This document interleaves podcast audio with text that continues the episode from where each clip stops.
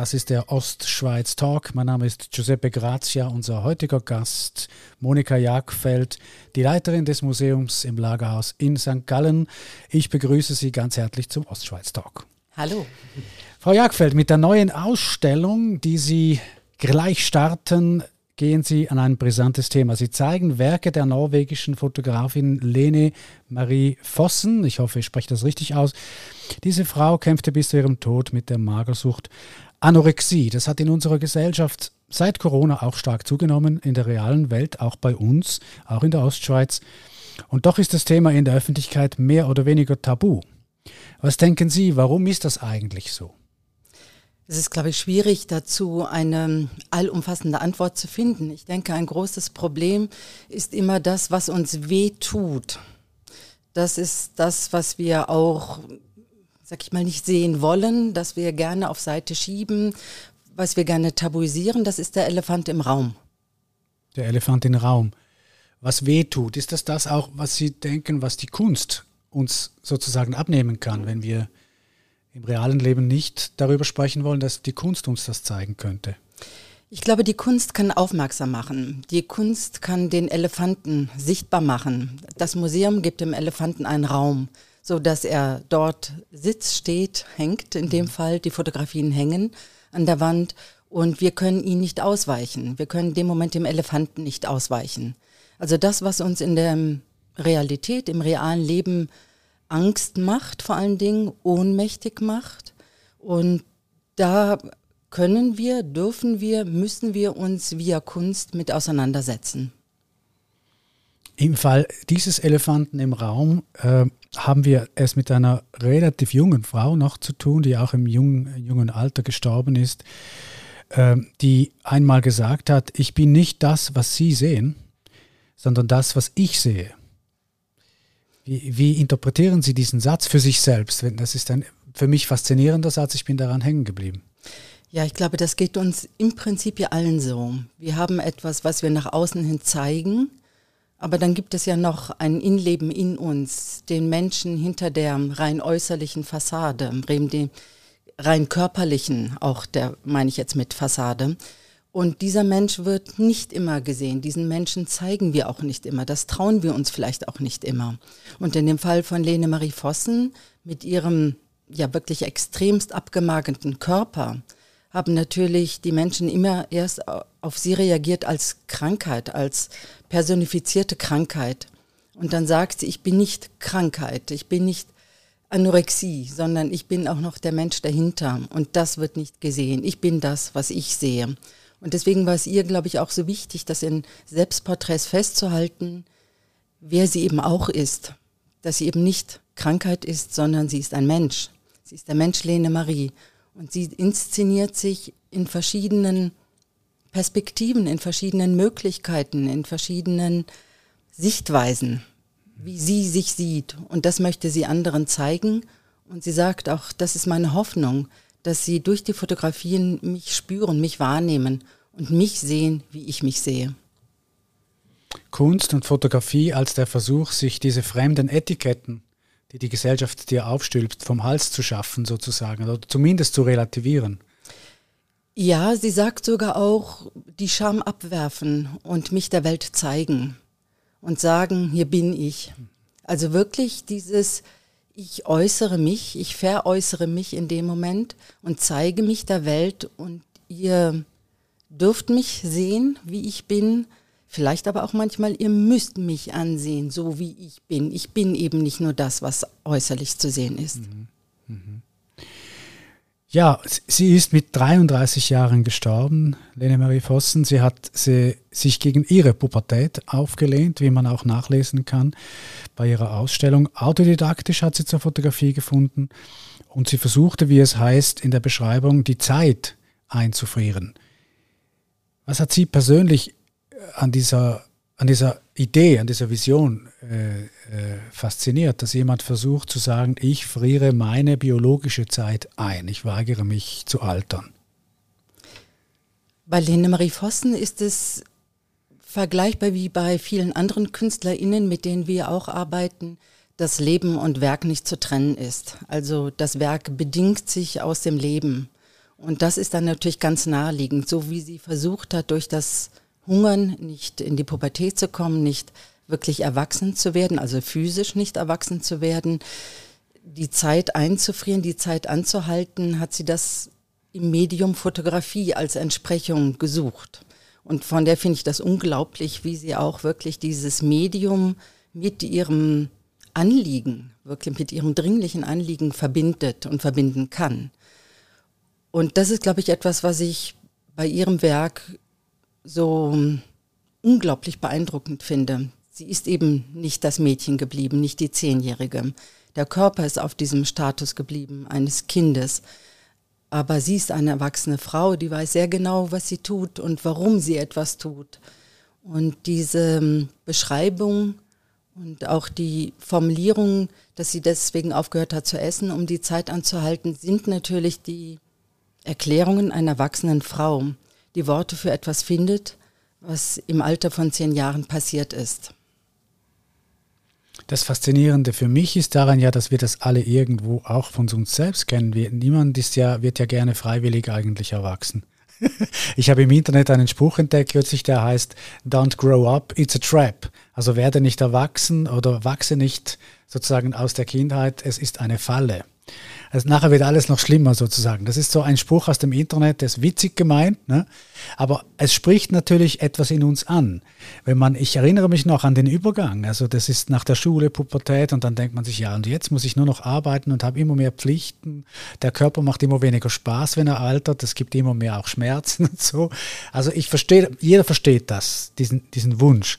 Was ist jetzt für Sie der Unterschied zu der, zu der Lene Marie Vossen, das, das ist es irgendwie einfach die Radikalität, mit der sie sagt, ich ziehe das jetzt durch, ich versuche es wirklich durchzuziehen, oder? Also ich müsste da jetzt nochmal an dem, dem Zitat aus dem Internet anknüpfen. Ich äh, würde dem total widersprechen. Ich habe das immer ganz anders empfunden. Ich erinnere mich, dass ich als Kind Abbildungen von schön natürlich erwachsenen Frauen gesammelt habe. Ich wollte immer so werden. Ich wollte immer erwachsen sein. Ich wollte immer erwachsen werden. Und als ich 30 wurde, habe ich meine äh, Freundinnen und Freunde eingeladen mit dem Zitat endlich 30. mit 30 fing für mich das Leben richtig an. Ich fand es super, jetzt mein eigenständiges Leben führen zu können als Erwachsene. Und wie auch die Kindheit, Jugendzeit hinter mir lassen zu können. Also ich habe das Erwachsenwerden immer als Chance begriffen, ich selbst werden zu können und sein zu können. Also wer immer das ins Internet gestellt Gell? hat, möge jetzt nicht beleidigt sein. Man kann es also verschieden sehen. Wunderbar. Mhm. Wir haben hier also eine Frau, die sehr glücklich ist, aber sozusagen nicht mehr äh, ein Kind zu sein. Aber ich glaube schon, es gibt viele Menschen, die das einfach nachvollziehen können, dass man nicht gerne altert. Ne? Das ist einfach klar. Wahrscheinlich ist es auch eine ältere Person, die das ins Internet gestellt hat, die jetzt rückblickend sagt, das war doch eigentlich vorher wahrscheinlich besser. Aber ist, äh, sind diese Fotografien, heißt es auch in der, sind ja teilweise wirklich verstörend. Ich habe das mir ja angeschaut und bin zum Teil wirklich auch selber erschrocken. Das sieht ja zum Teil wirklich äh, geisterhaft aus, auch finde ich. Ist es eigentlich heute ein Risiko für ein Museum, äh, Radikales auch wirklich zu zeigen? Wenn man das ist, ich glaube nicht, dass es so wahnsinnig risikolos ist. Ich weiß nicht, können Sie mir sagen? Ja, ich bin immer wieder überrascht. Ich persönlich empfinde das ja nicht so. Für mich ist das weder ein Risiko noch besonders mutig. Ich bin aber überrascht, wenn ich versuche, diese Ausstellung an andere Museen zu vermitteln, dass sie weiter wandern kann. Jetzt haben die Werke einen Weg von Norwegen in die Schweiz genommen. Es wäre schön, sie bleiben auch noch in der Schweiz oder im nahen Ausland, dass sie auch dort noch gezeigt werden können, wie groß die Zurückhaltung ist und dass man mit einer großen Vorsicht diesen Werken begegnet und sich wie nicht traut. Und das hat mich überrascht. Also für mich ist nicht das Risiko im Vordergrund, sondern ich bin überrascht wirklich über diese Vorsicht und gewisse Scheu, sich dem zu stellen. Und ich denke immer, die Kunst ist doch frei. Die Kunst darf alles, kann alles, macht im Prinzip schon alles. Aber tatsächlich ist das, was wir oft auch sehen, ich meine, wir kennen Fotografien, Kriegsfotografie, wirklich aus ganz, ganz furchtbaren Situationen. Wir haben schon so vieles gesehen in der Kunst und gerade eben auch in der Fotografie. Warum ist das jetzt etwas, was so weh tut? Und meine Überlegung dahin, ich habe keine Antwort, eine Überlegung ist, dass wir, wenn wir den Profi-Fotografen, die Fotografin haben, die sich ein, in ein Kriegsgebiet meinetwegen begeben und dort fotografieren, haben wir die Person, die fotografierende Person wie als Puffer dazwischen. Das ist eine Instanz dazwischen, die uns Distanz verschafft. Mhm. Und bei Lene Marie Vossen ist das aufgehoben. Da gibt es keine Distanz mehr. Da ist auch keine Instanz zwischen Bild und der Person, die zeigt, sondern das, was sie zeigt, ist sie selbst. Und genau auch in diesem Leiden, das sie zum Ausdruck bringt in ihren Selbstporträts, das ist immer sie selbst. Sie kann sich nie ausweichen. Es gibt keine Möglichkeit abzuschwenken und was anderes zu fotografieren. Es gibt kein anderes Projekt, sondern es gibt immer nur Lene Marie Vossen, das, was sie ist. Mhm. Sie haben vorher gesagt, es, es wird, es übt, man übt sich in Zurückhaltung seitens anderer Museen. Ist das, ist das ein Trend, den Sie schon länger beobachten, dass man jetzt sozusagen die, ich sage jetzt mal, die risikoarmen Projekte eher bevorzugt oder die, wo man sicher sein kann, dass die Leute nicht vor den Kopf gestoßen sind? Äh, während ja die Kultur, die Literatur, die Musik, all diese Kunstformen letztlich Grenzüberschreitungen sein müssen, bis ein Stück weit immer sein mussten, weil ja die Gesellschaft Konventionen hat, die sie im Alltag sozusagen verteidigt. Und der, der, die Kunst war immer der Raum, neben der Satire auch, äh, wo man diese Grenzen überschreiten darf und sollte, weil das gehört sozusagen zum Geschäft. Äh, und wenn das jetzt hier nicht äh, so gutiert wird, ist das ein Trend oder ist das jetzt nur in diesem Fall so? Ich sag mal so, wir haben ja aktuelle Diskussionen in und über Kultur, wo einem manchmal sich die Haare äh, sträuben und kringeln. Ähm, Wieso? Wieso? Ja, jetzt das Thema kulturelle Aneignung. Aber das würde jetzt hier zu weit führen. Aber tatsächlich führt das natürlich dazu, dass man auch im Kulturbetrieb übervorsichtig wird. Also bevor ich jetzt Kritik erfahre, abgewatscht werde sozusagen, äh, umgehe ich das lieber, indem ich es nicht mache. Mhm indem ich Bands wieder auslade, indem ich kein, keine Position beziehe, indem ich kein Statement dazu abgebe. Das ist natürlich immer einfacher, wenn man niemandem auf die Füße treten möchte, wenn man nicht anecken möchte. Ich denke mir, es ist immer wichtig, ich muss wissen, warum mache ich etwas. Und wenn ich Argumente für das habe, warum ich etwas wichtig finde und warum ich etwas tue, dann tue ich es auch. Mhm. Ich finde, dann muss man es auch tun in der Kultur, gerade in der Kultur, sehe ich auch so. Da muss man, ja. ich glaube, man muss sich positionieren. Und das tun wir, glaube ich, mit unserem Museum immer wieder, dass wir Themen aufgreifen, die auch unbequem sein können. Muss, muss nicht, aber sie können unbequem sein. Also wir hatten ja auch mal eine Ausstellung zu Hause auf der Straße. Kunstschaffende, die auf der Straße leben, Obdachlosigkeit mhm. als Lebenserfahrung haben. Wie arbeitet man da künstlerisch? arbeitet man überhaupt noch? Ähm, mit welchen Materialien kann ich überhaupt arbeiten, wenn ich auf der Straße lebe und so weiter. Das sind alles ganz wichtige Themen und da begegnen auch Menschen in Grenzsituationen zum Teil, also die sich selbst auch in, in einer Grenzsituation befinden. Mhm. Und das ist im Kunstbetrieb, im allgemeinen Kunstbetrieb immer unbequem. Also bei dieser Ausstellung zu Hause auf der Straße äh, wusste ich ehrlich gesagt bis zum Schluss nicht, kann ich es wirklich zeigen oder werden mir auch die Werke zurückgezogen, weil die dann zum Schluss sagen, nee, das wollen wir jetzt nicht und das geht gar nicht und ich komme nicht und ähm, die sind nicht in dem Sinne Vertragspartner wie Profis das machen, sondern da muss man sich auf die Person auch einstellen und dann gucken, was passiert was ich faszinierend finde bei dieser ganzen äh, Zensur, neuen Zensur, moralische Zensur mit diesen Rasta-Locken und wo man die Kunst eigentlich wirklich versucht wieder einzuschränken. Kürzlich gab es ein Interview mit Denzel Washington, mit dem Schauspieler, der für Apple eine Produktion gemacht hat von einem Jahr etwa. Da hat er Macbeth gespielt. Als Schwarzer, ein schwarzer Macbeth. Ich hatte das gesehen damals, großartig. Das ist ja eh ein genialer Schauspieler. Und er hat in diesem Interview gesagt, wegen dieser Rastalocken-Diskussion oder kulturelle Aneignungsdiskussion. Interessant sei doch bei Shakespeare die Universalität dieser Figuren. Und er interessiert sich nur für eine Frage, hat, der äh, Macbeth gut dargestellt? Die Hautfarbe ist völlig irrelevant. Und äh, ist es eine gute Darstellung? Habe ich den universalen Charakter dieser Figur? Die Weltliteratur ist herausgeschält als Schauspieler mit meinem Körper, mit meiner Fähigkeit.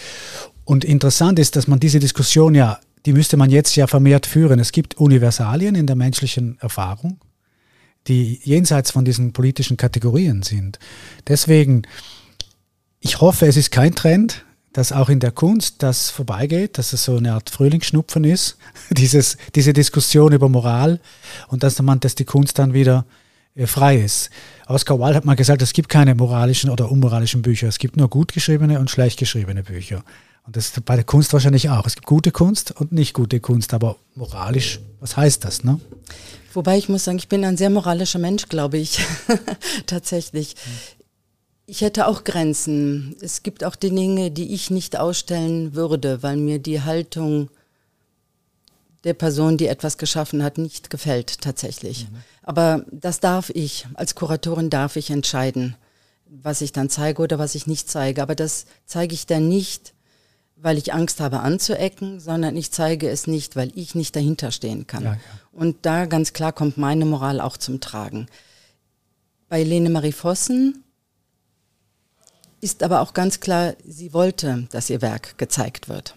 Sie ist jetzt verstorben, leider kann sie die Ausstellung nicht erleben, aber sie war jedes Mal unglaublich enttäuscht, wenn die Galeristin Ellen Cavellas, die sich sehr darum bemüht hat, ihr Werk auch als Wanderausstellung in die Welt zu geben, immer wieder eine Absage erfahren hat.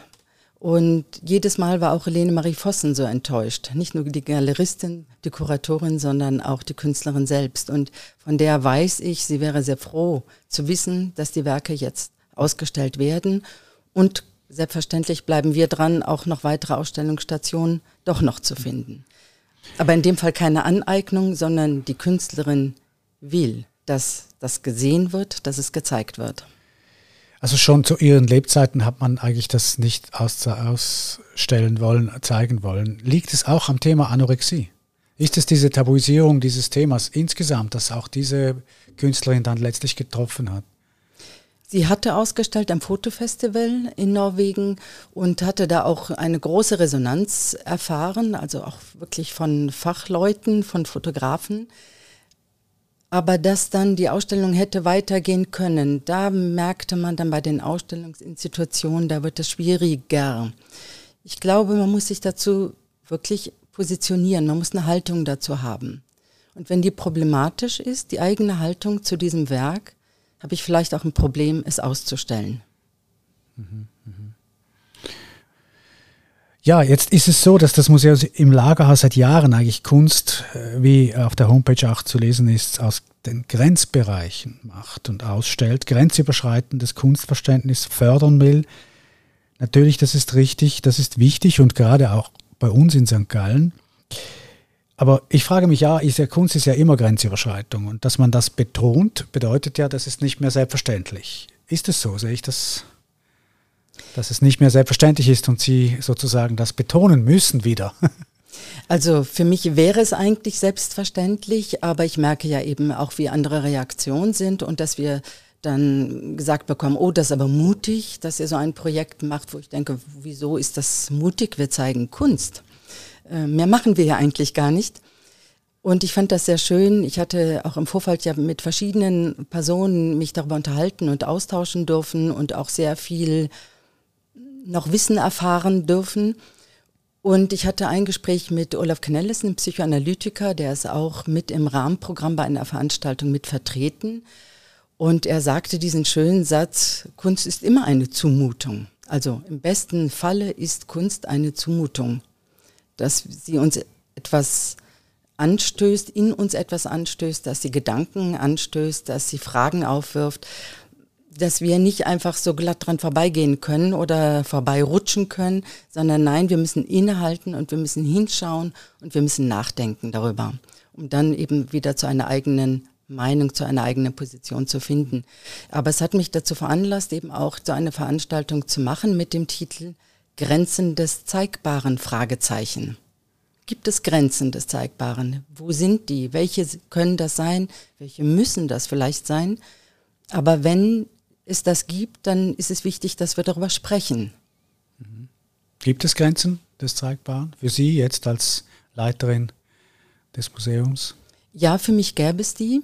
Das ist richtig. Wo sind die, die Grenzen? wo Menschen Gewalt angetan wird. Und da würde es für mich nicht reichen zu sagen, ja, ich mache das ja als Kunstprojekt und mein Gegenüber hat zugestimmt. Aber in dem Moment, wo ich eigentlich Gewalt zeige und, und ausüben muss, um zu zeigen, ist für mich eine Grenze überschritten.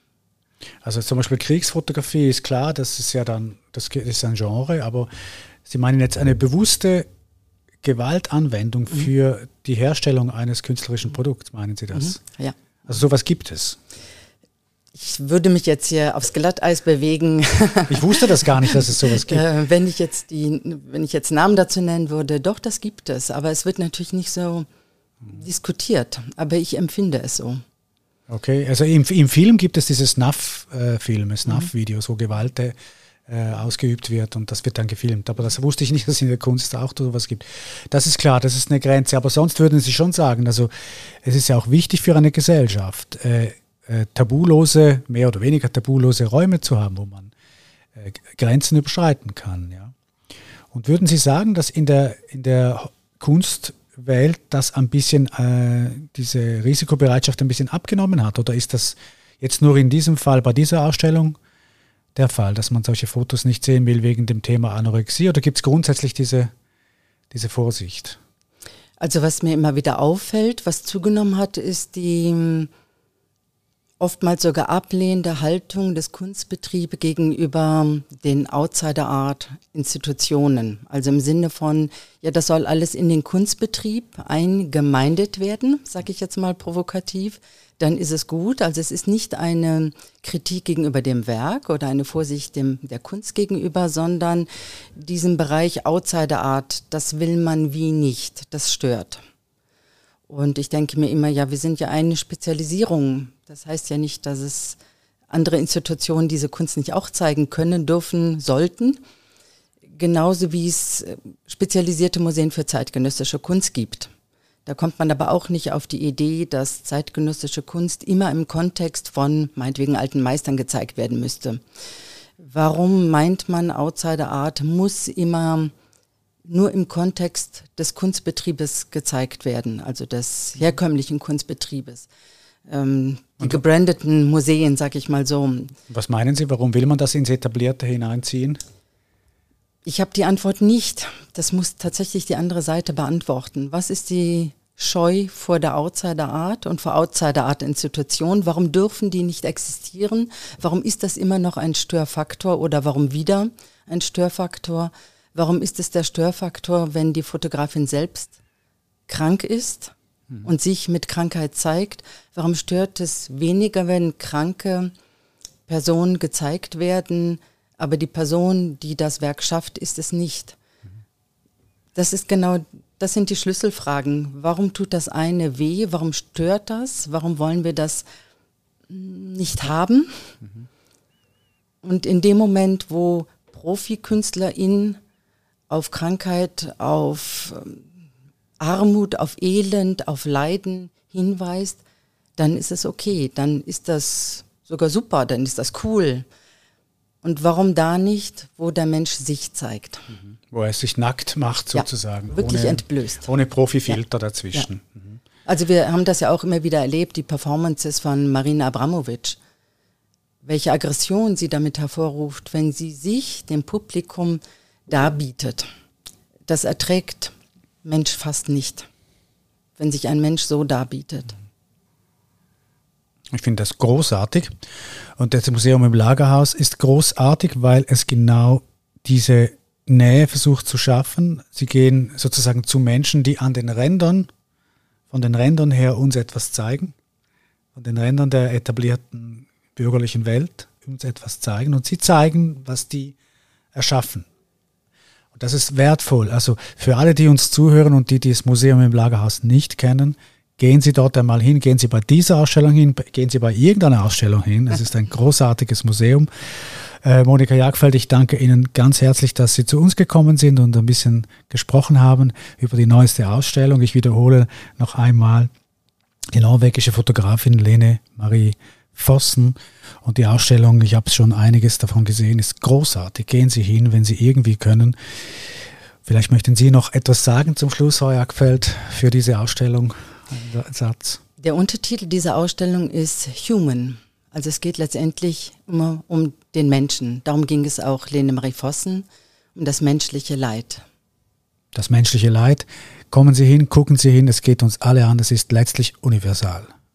Merci vielmal. Danke. Danke.